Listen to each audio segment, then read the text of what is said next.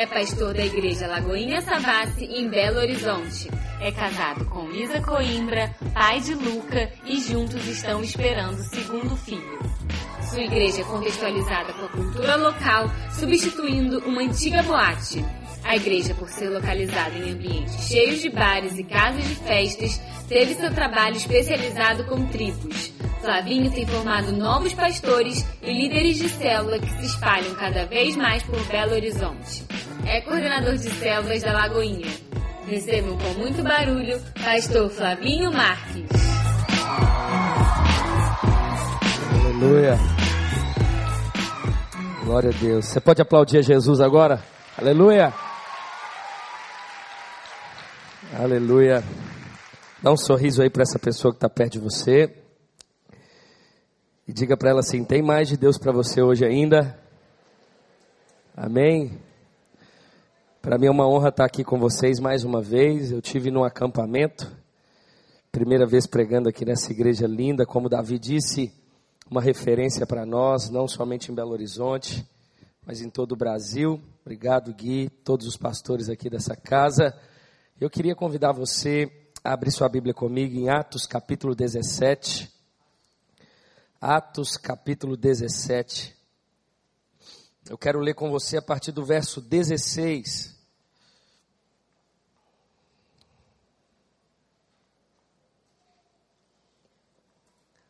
Atos capítulo 17, a partir do verso 16.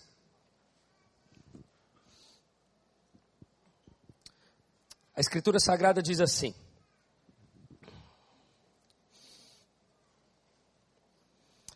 Enquanto esperava por eles em Atenas, Paulo ficou profundamente indignado ao ver que a cidade estava cheia de ídolos.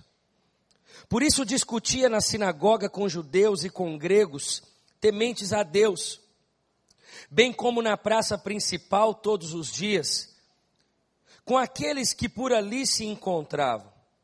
Alguns filósofos, epicureus e estoicos, começaram a discutir com ele. Alguns perguntavam: o que está tentando dizer esse tagarela? Outros diziam: parece que ele está anunciando deuses estrangeiros, pois Paulo estava pregando as boas novas a respeito de Jesus e da ressurreição. Então levaram a uma reunião do Areópago, onde lhe perguntaram: Podemos saber que novo ensino é esse que você está anunciando?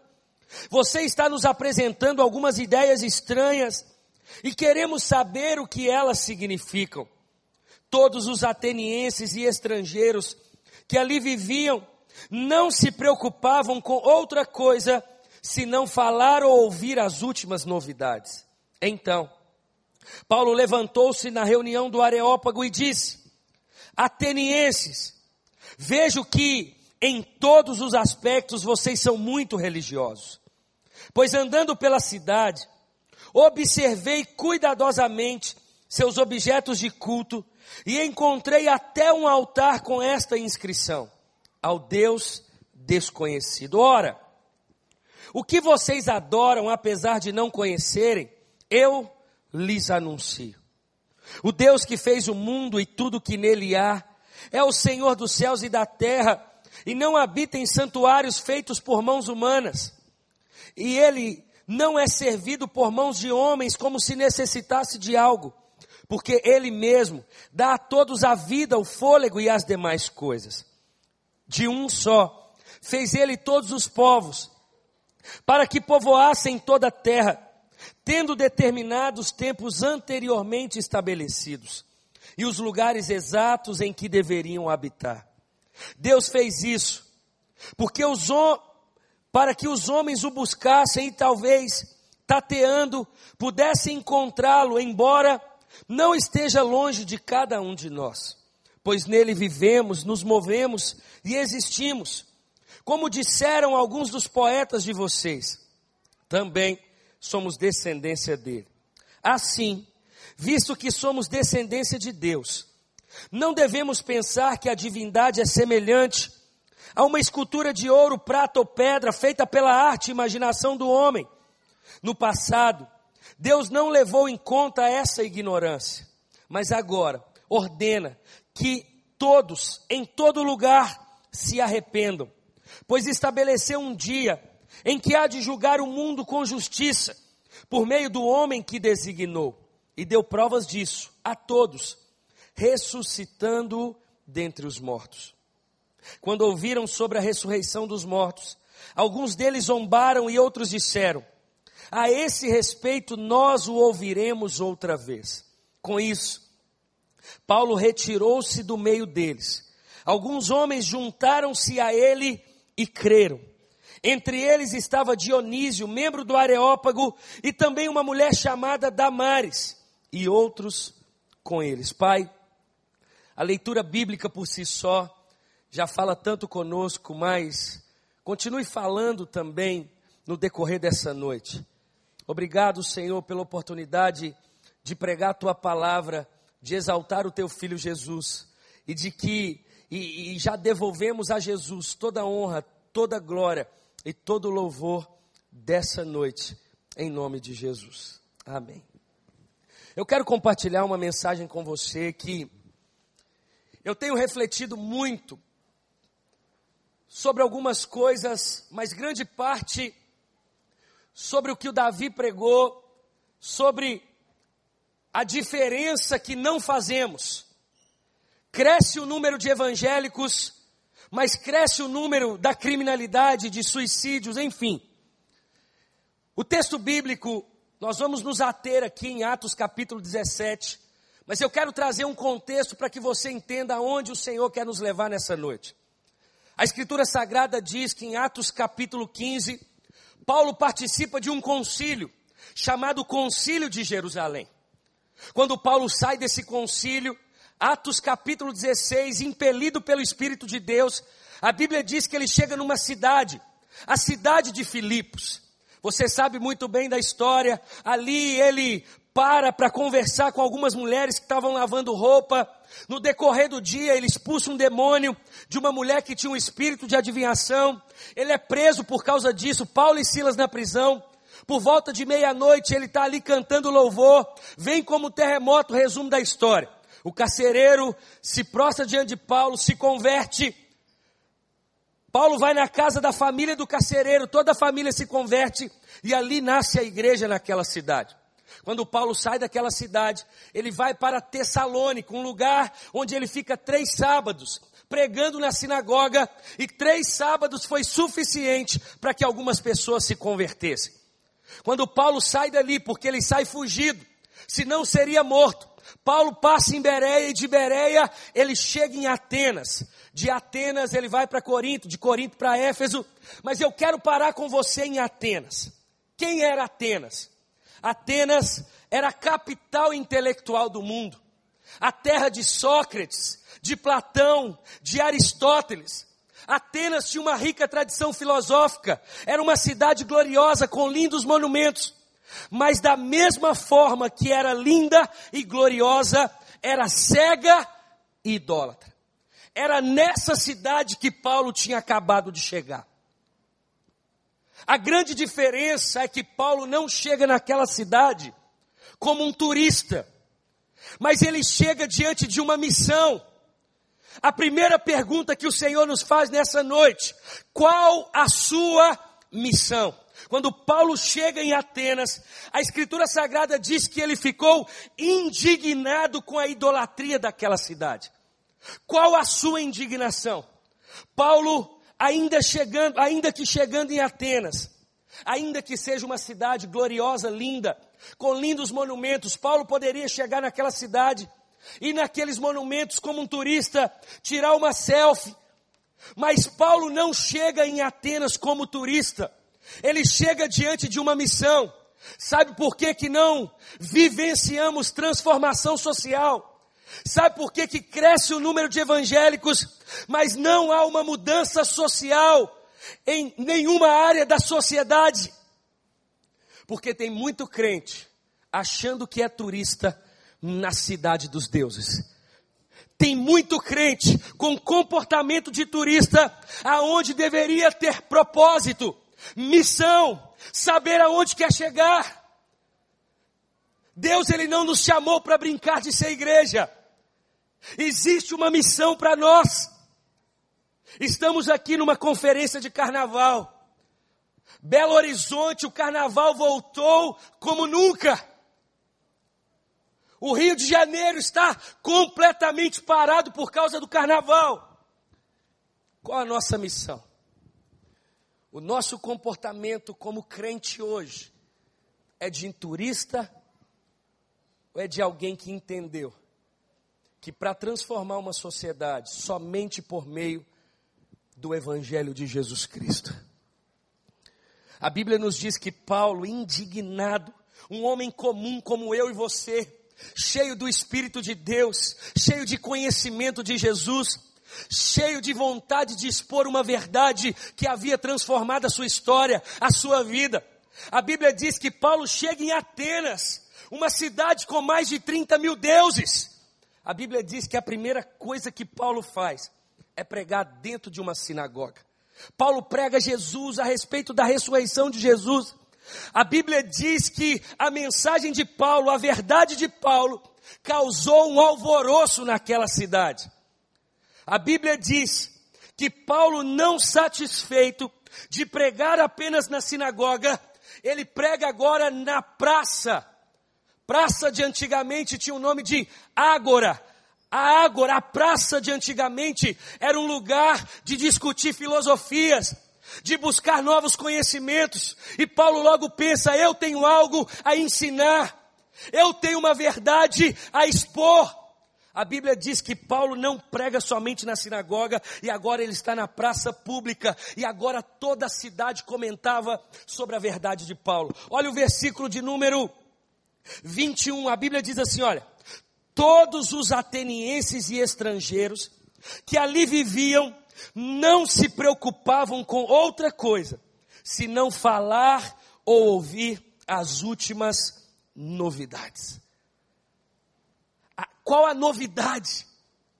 A novidade a respeito de Jesus, da ressurreição do Filho de Deus. E Paulo pregando agora na sinagoga, na praça. E a Bíblia diz que quando ele estava pregando na praça, dois tipos de filosofias começam a indagar Paulo, a questionar Paulo. Quem era esses? Eu quero expor para você porque o texto bíblico diz: primeiro, são os epicureus. Quem eram os epicureus? Os epicureus entendiam que não tinha eternidade, que precisavam viver os prazeres da vida até a sepultura. Em resumo, os epicureus tinham um lema. Qual era o lema? Bebamos e comamos, porque amanhã morreremos. Ou seja, vamos fazer tudo que a gente pode enquanto a gente está vivo, porque não existe esse negócio de eternidade. E Paulo combatendo Paulo pregando o evangelho. Um outro tipo de filosofia eram os estoicos. Quem que eram os estoicos? Eles eram panteístas. Eles acreditavam que tudo era Deus. Era da filosofia de Gabriela Crave Canela. Eu nasci assim, vivi assim e vou morrer assim. Preste atenção.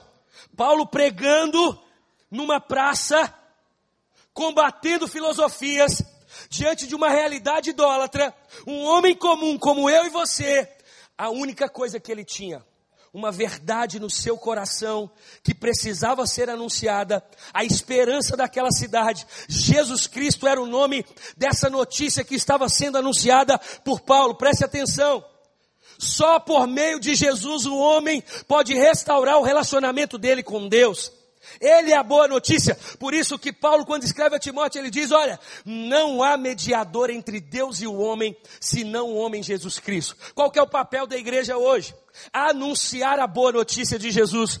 Porque uma vez que eu anuncio, essa notícia anunciada, ela sai do campo natural, ela entra no campo sobrenatural. Ou seja, olha, eu prego Jesus, e por meio dessa notícia, por meio do sobrenatural, do convencimento do Espírito Santo de Deus, da justiça do pecado e do juízo, o homem restaura o seu relacionamento com Deus por meio da notícia anunciada. Preste atenção. Paulo defendendo a Jesus, pregando a Jesus, pregando a respeito da ressurreição de Jesus, Paulo ali na praça pregando. Sabe de uma coisa, irmão? Sabe por que, que muitas vezes a gente não defende Jesus dentro da faculdade? Cheio de professores que difamam a nossa fé. Sabe por que, que nós não defendemos Jesus muitas vezes dentro de alguns parentes, dentro das nossas realidades? Porque não temos conhecimento bíblico suficiente para defender a nossa fé. Por isso que nos calamos. Por isso que engolimos algumas coisas. Nós levantamos a nossa mão, nós dizemos que servimos a Deus, mas não conhecemos a palavra de Deus. Não tem argumento. A Bíblia diz que Paulo defendia, mesmo diante de filosofias, ele pregava Jesus. Aquele alvoroço na cidade por meio daquilo que Paulo estava anunciando, por meio da verdade do seu coração. A Bíblia nos diz que Paulo é convidado para pregar agora, para falar dentro de um areópago. O que, que era um areópago? Era como um tribunal da época. Paulo ele pregou na sinagoga, a notícia espalhou, não satisfeito, ele prega na praça, a notícia se espalha mais ainda, e agora ele é convidado a pregar dentro de um areópago. Está Paulo agora com a oportunidade de pregar dentro de um areópago muito intencional. Aquela missão que eu disse para você no início, ele não estava como turista, ele tinha uma missão a realizar naquela cidade. A Bíblia nos diz que Paulo, a caminho do Areópago, ele passa perto de um monumento, de uma estátua, e esse, monumento tinha inscrição ao Deus desconhecido. Ou seja, por que, que eles tinham isso? Porque eles não queriam correr o risco de terem esquecido de um Deus. Era como se fosse um monumento de, de reserva. E Paulo observa aquilo e a Bíblia diz que quando Paulo chega no Areópago, ele diz: Atenienses, verso 22. Vejo que em todos os aspectos vocês são muito religiosos. Pois andando pela cidade, observei cuidadosamente seus objetos de culto e encontrei até um altar com esta inscrição: ao Deus desconhecido. Ora, o que vocês adoram, apesar de não conhecerem, eu lhes anuncio. E Paulo então começa a expor o seu sermão, a sua verdade, ele começa a falar da criação, ele começa a falar da grandeza de Deus, ele começa a falar que por meio de Jesus tudo foi feito. Paulo agora pregando dentro de um tribunal, dentro do Areópago, pregando, falando do amor de Jesus, pregando sobre a ressurreição, inconformado com a situação de idolatria daquela cidade, cheio do Espírito de Deus, cheio de verdade no seu coração, indignado com a realidade na qual ele vivia. A Bíblia diz que ele expõe, e quando ele termina o seu sermão, vem o resultado ou a realidade das pessoas na qual escutaram o seu sermão. E o resultado dessas pessoas, eu chego numa conclusão. Todas as vezes que você prega o Evangelho, se desperta três tipos de pessoas. E infelizmente essas pessoas estão dentro das nossas igrejas. Quando Paulo ele termina o sermão, nasce esses três tipos de pessoas, se despertam esses três tipos de pessoas. O primeiro deles, verso 32. Quando ouviram sobre a ressurreição dos mortos, alguns deles zombaram. O primeiro público que desperta após você pregar um evangelho. Se a gente sair daqui agora e para o meio do carnaval pregar o evangelho, vai despertar três tipos de públicos. O primeiro deles é aqueles que zombam. Esses que zombam são comparados àqueles que nos acham envolvidos demais na igreja, bitolados. Aqueles que questionam a nossa fé, e até mesmo aqueles que estão dentro da igreja, que criticam o louvor, que criticam a palavra do pastor, a visão da igreja, os críticos, são aqueles que zombam. A Bíblia diz que quando Paulo termina o sermão, dentro do Areópago, alguns deles zombaram. Os que zombam são esses, os críticos, aqueles que não acrescentam, que não somam, que são pessimistas, que não ama a igreja de Jesus, aqueles que questionam para o mal. A Bíblia diz que quando Paulo termina o sermão, o primeiro público que desperta, aqueles que zombam. Mas desperta um segundo público, e esse público, infelizmente, ele está dentro das nossas igrejas, e talvez por causa dele, nós não conseguimos ver uma transformação genuína na realidade em que vivemos. A Bíblia diz que alguns zombaram, mas o texto bíblico continuando, ele diz assim: E outros disseram: A esse respeito nós o ouviremos outra vez. Existem aqueles que zombam, sim, mas um segundo público, após ouvir qualquer mensagem de Jesus, que se desperta são aqueles que adiam. Existem os que zombam, existem aqueles que deixam para amanhã.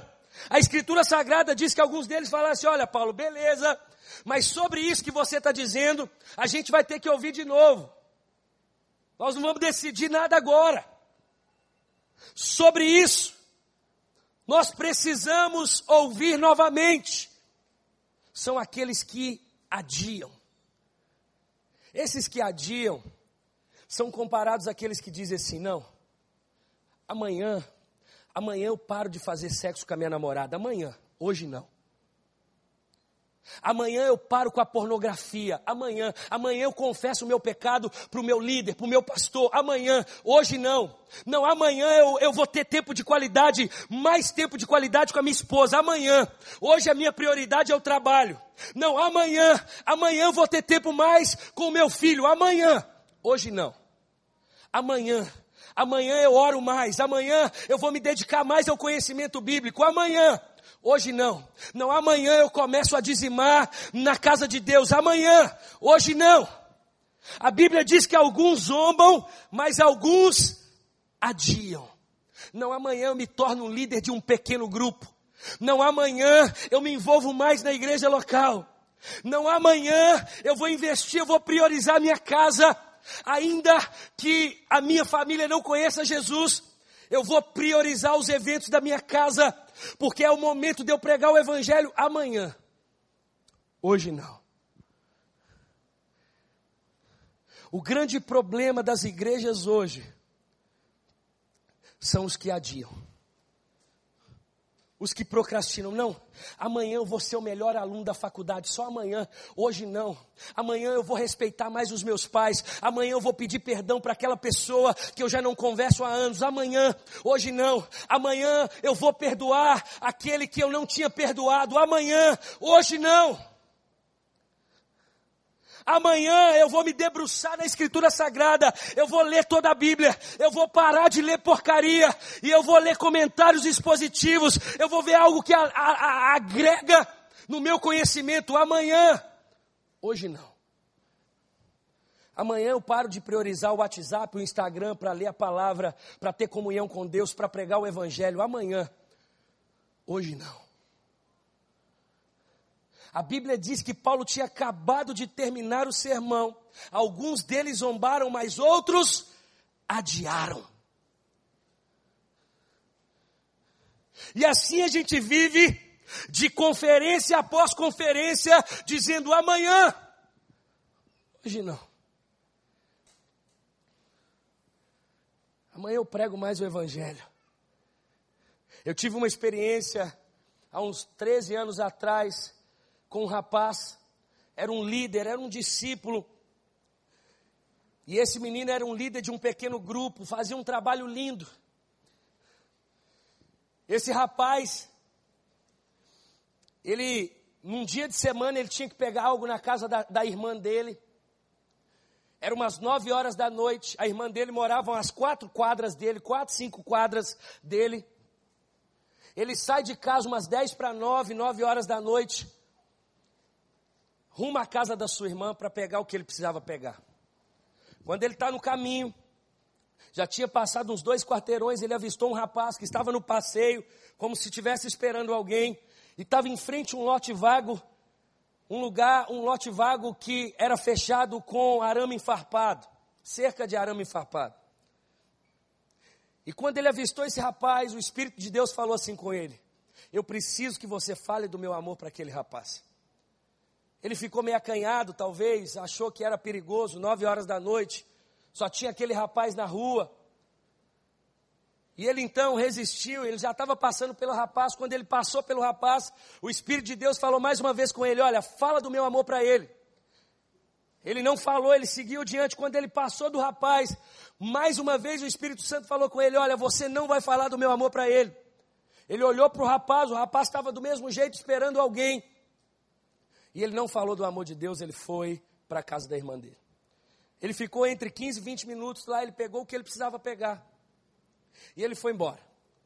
Voltando pelo mesmo caminho, quando ele passa em frente àquele rapaz, aquele rapaz estava pendurado, morto, pendurado naquela cerca de arame enfarpado. Amanhã. Hoje não. Esse rapaz me contava, ele disse, pastor, eu vou pregar o evangelho para todo mundo se eu parar no posto. Eu vou pregar para o frentista. Se eu for na farmácia, eu vou pregar o evangelho. Aonde eu for, eu vou pregar o evangelho. Um sentimento de culpa. Amanhã, hoje não. Amanhã eu santifico o meu namoro. Amanhã eu honro a minha casa, a minha família. Amanhã eu aprendo a cuidar dos meus recursos. Amanhã eu faço uma faculdade. Amanhã eu me capacito. Amanhã. Hoje não. A Bíblia diz que alguns zombaram, outros adiaram. Mas a Bíblia fala de um terceiro público. A Bíblia diz assim, verso 33, continuando 34: Com isso, Paulo retirou-se no meio deles. Alguns homens juntaram-se a ele e creram. Entre eles estava Dionísio, membro do Areópago, e também uma mulher chamada Damares, e outros com eles. Todas as vezes que você propõe que você não vive como turista, que você vive diante de uma missão. Você sabe o que você quer, você sabe o que Deus quer de você, você sabe aonde você quer estar daqui cinco anos. Você tem propósito de vida. Você não vive de proposta, você vive de propósito. Você sabe o que você quer, sangue no olho, cheio do Espírito de Deus, conhecedor da Escritura, com uma vida cristocêntrica, com uma vida que exalta Jesus. Você sabe o que você quer. Quando você se propõe a pregar o Evangelho, vai despertar aqueles que zombam, vai despertar aqueles que adiam, mas sempre vai existir aqueles que creem. Esses disseram para Paulo assim: Paulo, olha, eu creio nisso que você disse. Eu aceito esse Deus que você serve, Paulo. Você não está sozinho nessa missão em Atenas. Eu estou com você, Paulo. Olha, eu não quero título, eu não quero holofote. Eu quero pregar o Evangelho, Paulo. Eu quero, eu quero ser como você. Eu quero, eu quero participar dessa missão. A pergunta para mim, para você nessa noite é: quem nós somos? Aqueles que têm zombado, aqueles que têm adiado, ou aqueles que creem. Não, amanhã eu abro a minha casa para pregar o Evangelho. Amanhã, hoje não. Hoje eu estou cansado, hoje a minha prioridade é outra. E a gente vai de desculpa atrás de desculpa. O tanto de jovem que é líder de célula, faz um trabalho maravilhoso Passa na faculdade e fala: Não, agora a minha prioridade é a faculdade. Eu não estou dizendo que você não deva priorizar coisas. Eu estou dizendo que tem coisa que Deus já mandou fazer. Tem coisa que você não tem coisa que não precisa de oração. Pastor, misericórdia, tudo a gente tem que colocar diante de Deus, não. Tem coisa que você não precisa orar para fazer. Você não precisa chegar diante de Deus e falar: Senhor, olha, você me deixa fazer um jejum? Fala, Deus, olha, se eu estou orando para ver se você me deixa pregar o evangelho na minha sala de aula. Você deixa, Deus? Deus, você me permite honrar os meus pais? Você me permite ter tempo de qualidade com a minha esposa? Deus, você me permite? Tem coisa que não precisa orar. Tem coisa que ele já disse. Tem coisa que a gente tem que sair do campo da teoria e entrar no campo da prática. É fazer. Esses que creram é esses que precisam se despertar dentro das nossas igrejas. São esses que sabem o que quer. São esses que vão virar para o seu pastor local e vai dizer: Olha, pastor, eu estou com você. Vamos fazer trabalhos. Olha, Deus me direcionou isso. São esses que priorizam o relacionamento com Deus. São esses que estudam. São esses que, que abraçam a, a visão da igreja. Mas infelizmente, o maior público no nosso meio são os que procrastinam. Amanhã. Hoje não, amanhã, amanhã eu paro de masturbar, amanhã, hoje não. Amanhã eu paro de ficar vendo pornografia na internet, amanhã, hoje não. Amanhã eu oro mais, hoje eu só vou orar isso, amanhã. Talvez é por isso que cresce o número de evangélicos. Mas o índice de tudo que é ruim aumenta. Porque nosso comportamento é um comportamento de turista. A gente está muito mais preocupado com seguidores virtuais do que fazer discípulos físicos para Jesus. Nós nos escondemos, preste atenção. Existe uma cidade idólatra. Não há diferença de Atenas para Belo Horizonte. Não há diferença de Atenas para o Rio de Janeiro. Não há diferença de Atenas para sua casa, para sua família. Não há diferença. E principalmente com os da nossa casa. Amanhã. Hoje não. E assim a gente pede oportunidade de aniversários, de Natal, de festas familiares, aonde a gente pode orar, aonde a gente pode pregar. Essa semana, uns dois dias atrás, eu estava em Londrina pregando, e uma menina lá da Savassi entrou em contato e disse, pastor, eu não sei o que fazer. Eu falei, me diga. E ela disse para mim, Olha, pastor, você sabe, meu pai faleceu. E meu pai era um homem incrível. Eu não tenho um A para falar do meu pai. Meu pai era um pai presente, ele era um pai amigo. E meu pai faleceu, você sabe disso. E meu pai é muito conhecido na cidade em que eu morava. É uma cidade do interior de Minas. E meu pai, enquanto ele era vivo, ele criou um bloco de carnaval. E depois que o meu pai faleceu, aí que a minha família mais vai lá para o interior, é como se fosse um bloco atributo ao meu pai. E eu não sei, pastor, se eu vou, se eu fico, porque você sabe, eu me converti tem um ano.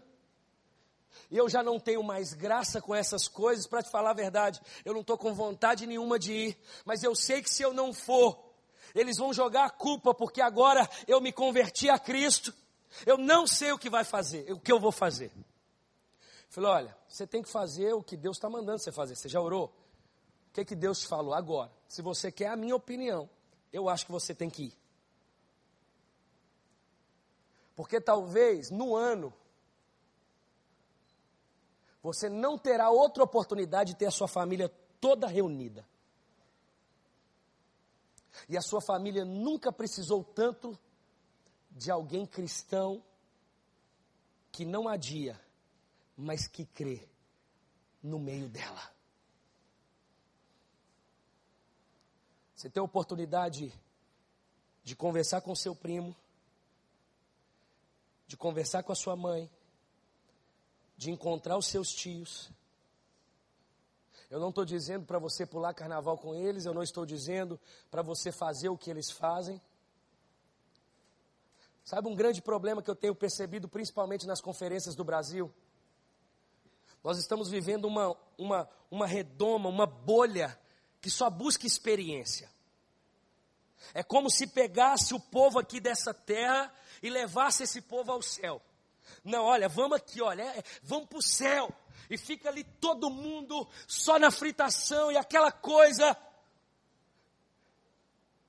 É pegar a, a terra e levar para o céu, é o natural indo para o sobrenatural. Mas a Bíblia não nos ensina isso. A Bíblia nos ensina o contrário, é o sobrenatural tocando o natural tocando o seu trabalho, tocando a sua faculdade, a sua reputação dentro do seu trabalho, o seu testemunho dentro da sua faculdade, o seu testemunho dentro de casa, como filho, como pai, como irmão. É o sobrenatural tocando o natural. Jesus, Lucas 10, a Bíblia diz que Jesus ele, ele, ele, ele pega ali aquela, aquelas 72 pessoas, a comissão de 70, e ele diz: Olha, não é eles que vão vir até nós, nós vamos até eles, nós vamos bater de casa em casa. E olha, e se tiver enfermo, você vai orar e eles serão curados. É o sobrenatural tocando o natural. A gente tem que sair da bolha. A gente só conversa com crente. A gente só prioriza crente, um irmão seu de sangue, ele te pede uma camisa emprestada, você briga com ele até amanhã de manhã. Se alguém da igreja te pede uma roupa emprestada, você abre o guarda-roupa e fala: escolhe. Até que dia a gente vai priorizar mais as pessoas da igreja do que as pessoas da nossa casa? Eu não estou dizendo que você não pode ter amizade, eu não estou dizendo que você não pode estar envolvido, que você não pode sair para comer, que você não pode ter amigos dentro da igreja. Não estou dizendo isso. Eu estou dizendo que precisamos encontrar um equilíbrio, parar de adiar parar de viver como turista e entender a missão de Deus para mim, para você. Qual a sua missão dentro da sua casa? Qual a sua missão como pai? Qual a sua missão como cidadão? Qual a sua missão como crente dessa casa? Qual a sua missão enquanto patrão, enquanto funcionário, enquanto aluno, enquanto professor? Qual a sua missão? Amanhã, pastor. Hoje não. A Bíblia diz que quando Paulo termina o sermão, alguns foram com ele dizendo: Olha, a sua mensagem me impactou, Paulo. Eu entrego a minha vida a esse Jesus que você está dizendo. Olha, eu, eu, eu, largo esses 30 mil deuses aqui dessa cidade idólatra para servir esse Deus desconhecido que você me apresentou hoje, Jesus Cristo. Olha, eu entrego a minha vida para Ele, Paulo. Eu estou com você nessa. Preste atenção. Existe uma responsabilidade sobre nós. Por isso que Paulo vai dizer assim: olha, olha, eu fiz de tudo para com todos, para que permanecessem alguns. Nem todos vão crer. Existem aqueles que vão zombar. Existem aqueles que vão adiar. Mas sempre vai existir aqueles que vão crer aqueles que vão falar: olha, obrigado por me apresentar Jesus. A pergunta que o Senhor nos faz nessa noite: quem nós somos?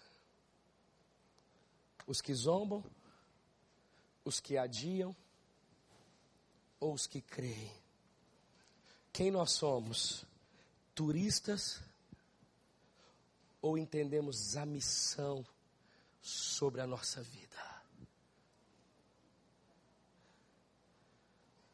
Um homem comum, ele chega numa cidade tão necessitada de Jesus quanto a sua. Ele só tinha uma coisa: Jesus Cristo. Ele era intencional.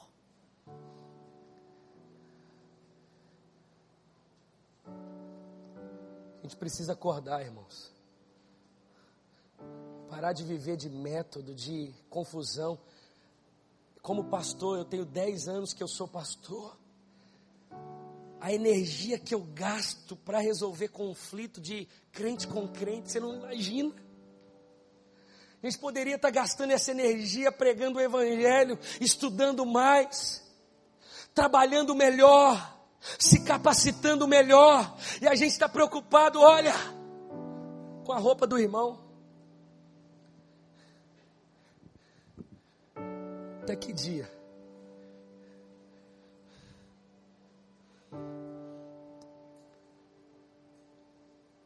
Vamos rasgar essa Bíblia, vamos embora. Deus ele nos, não nos chama para perder tempo. Pelo contrário. Ele diz assim: olha, para aqueles 70, Ele disse: olha, antes de vocês irem, eu preciso falar um negócio com vocês. Vocês estão no número reduzido para o tamanho da obra. São poucos, mas são os que a gente tem. Os que creem, a Bíblia falou, são poucos. A maioria zombou, a maioria falou amanhã. É o que Jesus disse: olha, vocês têm que visitar uma comunidade inteira e só, só são 70 pessoas. A obra é grande, poucos são os trabalhadores.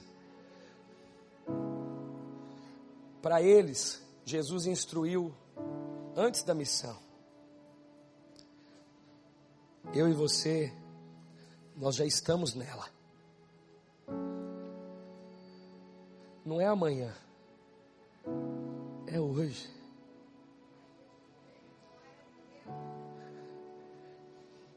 Jesus ele diz: Olha, bata de casa em casa. Ah, pastor, mas eu não tenho capacitação. A mulher samaritana também não tinha. Ela tinha acabado de beber a água, transformado a vida dela. Ela foi na cidade, buscou a cidade toda para encontrar com Jesus. O gadareno tinha acabado de ser liberto. Jesus, deixa eu ir com você. Não. Vai lá na sua casa, abre uma célula, fala tudo que eu fiz na sua vida. Não tinha seminário, não tinha nada. Muitas vezes a gente esquece o que a própria palavra disse. Não é você quem fala, mas é eu que falo através de você. Eu não estou descartando conhecimento. Quando Paulo chega em Éfeso, ele os batiza no Espírito Santo. E a primeira coisa que ele faz é abrir um seminário. Dois anos ensinando. A junção da experiência, do poder do Espírito, com conhecimento. Acontece avivamento, como aconteceu em Éfeso naquela época. Atos 19. O problema é que a gente quer viver os dois extremos. Ou a gente é crítico demais por conhecer demais. Ou a gente não conhece nada e acha que a espiritualidade é só ficar numa redoma. A espiritualidade tem a ver com aquilo que a Escritura diz: tudo quanto fizerdes Fazei para a glória de Jesus, porque dele, por ele e para ele são todas as coisas. No dia que você tiver uma vida que exalta Jesus, quando você busca conhecimento de Deus, e quando você diz para ele: Olha, Jesus, eu sou esses que, que creem eu tenho princípios, eu tenho valores, eu não sou levado pela moda, pela cultura. Que me direciona é tão somente o teu Santo Espírito. Ele revela para mim tudo que a tua palavra diz. A gente precisa orar mais, buscar mais direção de Deus. Uma geração perdida, não sabe o que faz. Eu fui pregar na PIB de Copacabana hoje, estava lá assim: olha, a Bíblia é a carta de Deus para você. A oração é a sua carta para Deus. Não tem relacionamento. Se não tem relacionamento, não tem espiritualidade profunda, sadia, sustentável. E a gente é uma geração superficial. Está aí. Amanhã, depois de meio-dia, a gente vai ver aí qual foi o resultado do carnaval. Talvez não, talvez só na segunda-feira, porque em muitos lugares só termina domingo. Será que Jesus se revelou ao nosso coração à toa? Não fostes vós que me escolhestes mas eu escolhi a vós outros. Ele não chama ninguém, É como se Jesus chamasse alguém quando a pessoa chegasse perto dele e fala: Não, pode deixar. Se ele chama, é porque ele tem algo para fazer. Se você é um desses que quer se posicionar hoje diante daquilo que Deus falou com você, a mensagem do pastor Davi, em tudo que você ouviu nessa conferência, naquilo que Deus falou com você agora, se você hoje quer se posicionar como aqueles que disseram: Paulo, eu estou com você, eu creio, eu não quero adiar, eu não quero zombar, eu não quero ser turista, eu não quero ter comportamento de turista. Se você é um desses, eu quero que você fique de pé, porque nós vamos orar. Você que vai enxergar essa cidade com uma nova ótica, com a ótica de Deus com compaixão, com amor, com disposição, com ousadia, com intrepidez, com sangue no olho, com conhecimento, com espiritualidade, com vida de oração.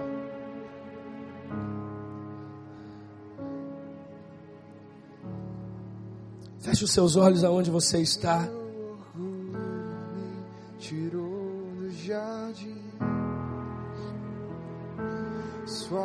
Levante as suas mãos, feche os seus olhos. Diga para Ele que você não quer mais adiar.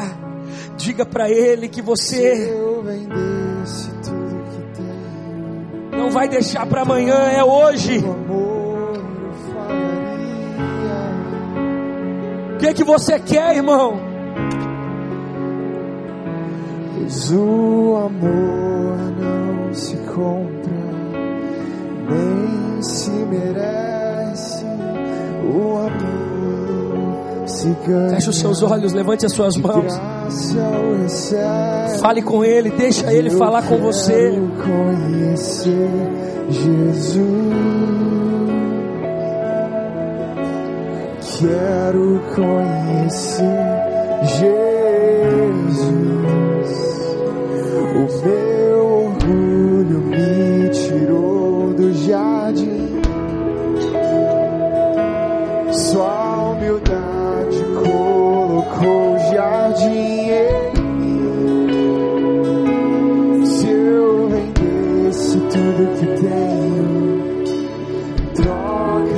por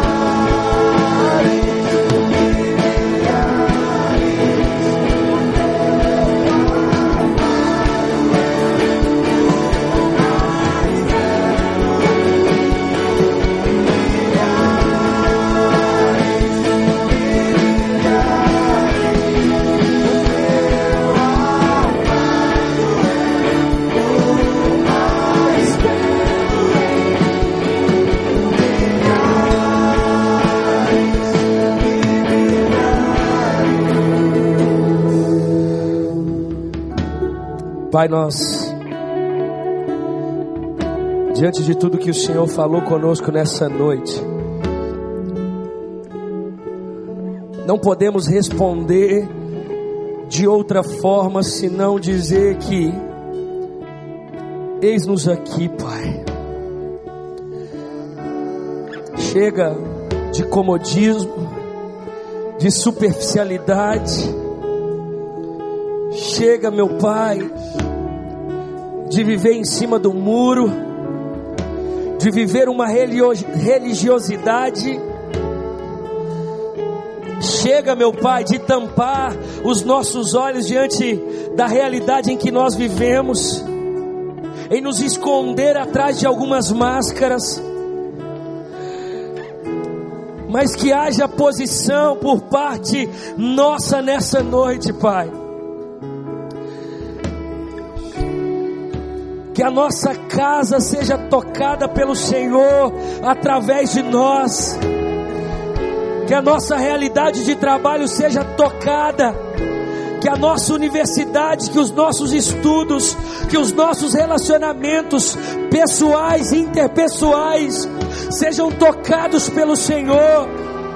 Nós não vamos adiar mais, é hoje é hoje que o Senhor espera uma geração posicionada, estudiosa, conhecedora de oração, de relacionamento íntimo. Uma geração que sabe falar, que sabe conversar, educada, honrosa. É hoje, Pai. Não é amanhã, é hoje. Você pode levantar suas mãos e declarar o nome dele. Isso. Feche os seus olhos, levante as suas mãos.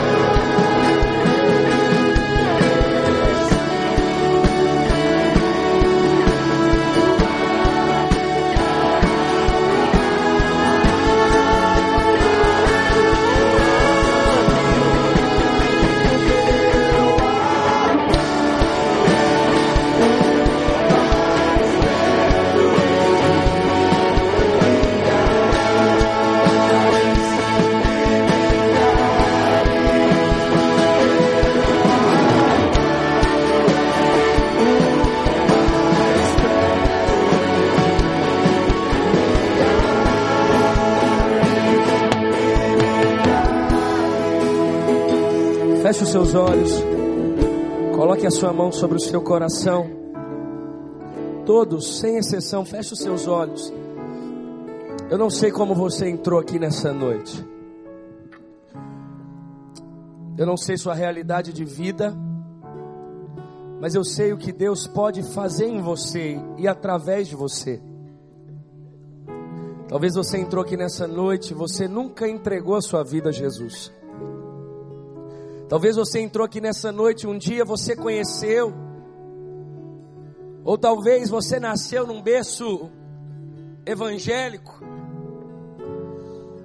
mas no meio da caminhada você se perdeu, se esfriou. E nessa noite o Senhor te chama a uma reconciliação. Eu não sei qual a sua realidade, eu sei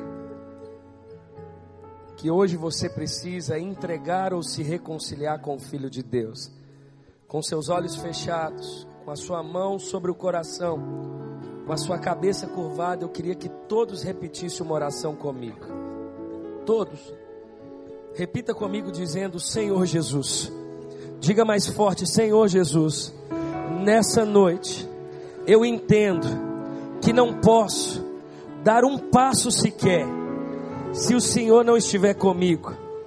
Por isso, eu entrego toda a minha vida ao Senhor e confesso Jesus Cristo como meu Senhor e Salvador. Diga eu que andei distante, me afastei, arrependido eu volto, na certeza de que Jesus me recebe de braços abertos. Eu faço essa oração de entrega e de reconciliação em nome do Pai, do Filho e do Espírito Santo. Amém. Continue com seus olhos fechados, todos. Talvez você fez essa oração pela primeira vez. Ou talvez um dia você fez, mas se perdeu e nessa noite você precisa se reconciliar com Ele. Eu vou contar até três. E quando eu contar até três, você vai levantar uma de suas mãos. Você, você que foi tocado, ministrado pelo Senhor nessa noite, a ponto de você entregar sua vida a Jesus ou se reconciliar com Ele. Não é amanhã, é hoje. É hoje que o Senhor te chama. Se você fez essa oração pela primeira vez, entregando a sua vida ou se reconciliando com Ele, quando eu contar até três, faça um sinal com a sua mão para que eu possa orar por você, para que eu possa orar com você. Um, dois, três. Levante a sua mão. Isso. Deus te abençoe, Deus te abençoe, Deus te abençoe, Deus te abençoe. Fica com a mão levantada. Deus te abençoe, Deus te abençoe, Deus te abençoe. São muitas mãos levantadas. Você que levantou sua mão, eu preciso orar por você. Levante a sua mão. Você que levantou a sua mão, sem constrangimento nenhum. Se tem alguém para ser envergonhado ou que tem que se envergonhar nessa noite, é o diabo. Porque mais uma vez ele perdeu. Você que levantou a sua mão, saia do seu lugar e vem aqui à frente. Eu preciso orar por você. Você que levantou a sua mão, entregando a sua vida a Jesus ou se reconciliando com Ele, sai do seu lugar e vem aqui à frente. Isso. Venha, venha. Você pode aplaudir o Senhor por essas pessoas? Sai do seu lugar, pode vir. Todos vocês que levantaram a mão, sai do seu lugar e vem aqui à frente. Aleluia. Pode chegar mais aqui por meio aqui, pode vir, pode vir. Arreda um pouquinho para cá, pode vir para cá, isso. Pode vir, pode vir. Preste atenção. Vocês que estão aqui, olha para mim, vocês. Há muitos anos atrás, eu estava aí aonde você está, entregando a minha vida a Jesus. Eu posso te dizer só uma coisa: minha vida nunca mais foi a mesma, nunca mais. Eu já tinha feito tantas coisas que não agrada a Deus, tentei, tentado preencher o vazio do meu coração com tantas coisas. No dia que eu entreguei verdadeiramente a minha vida a Jesus, nunca mais a minha vida foi a mesma. E nós vamos orar agora. Orar para selar esse momento, para que você conheça a igreja que vai cuidar de você, para que a gente possa cuidar de você e para que você entenda o projeto de Deus na sua vida. Feche os seus olhos mais uma vez, estenda suas mãos aqui à frente, nós vamos orar. Vocês que estão aqui à frente, feche os seus olhos. Pai, obrigado. Obrigado porque o teu filho foi exaltado nessa noite e houve salvação no nosso meio. Só o Senhor para dizer a intenção do coração de cada um desses que estão aqui. Mas o nosso papel como igreja é orar. Nós pedimos com que o Senhor livre-os, meu Pai, de todo mal, de todo intento do inimigo. Nós repreendemos toda obra de Satanás contra a vida deles e declaramos hoje uma nova vida, uma nova história. As coisas velhas ficam para trás e hoje tudo se faz novo novas pessoas, novas mentalidades, nova realidade de vida. Nós oramos, Pai, e nós abençoamos cada um deles, cada família aqui representada, em nome de Jesus. Amém. Você pode aplaudir o Senhor pela vida deles?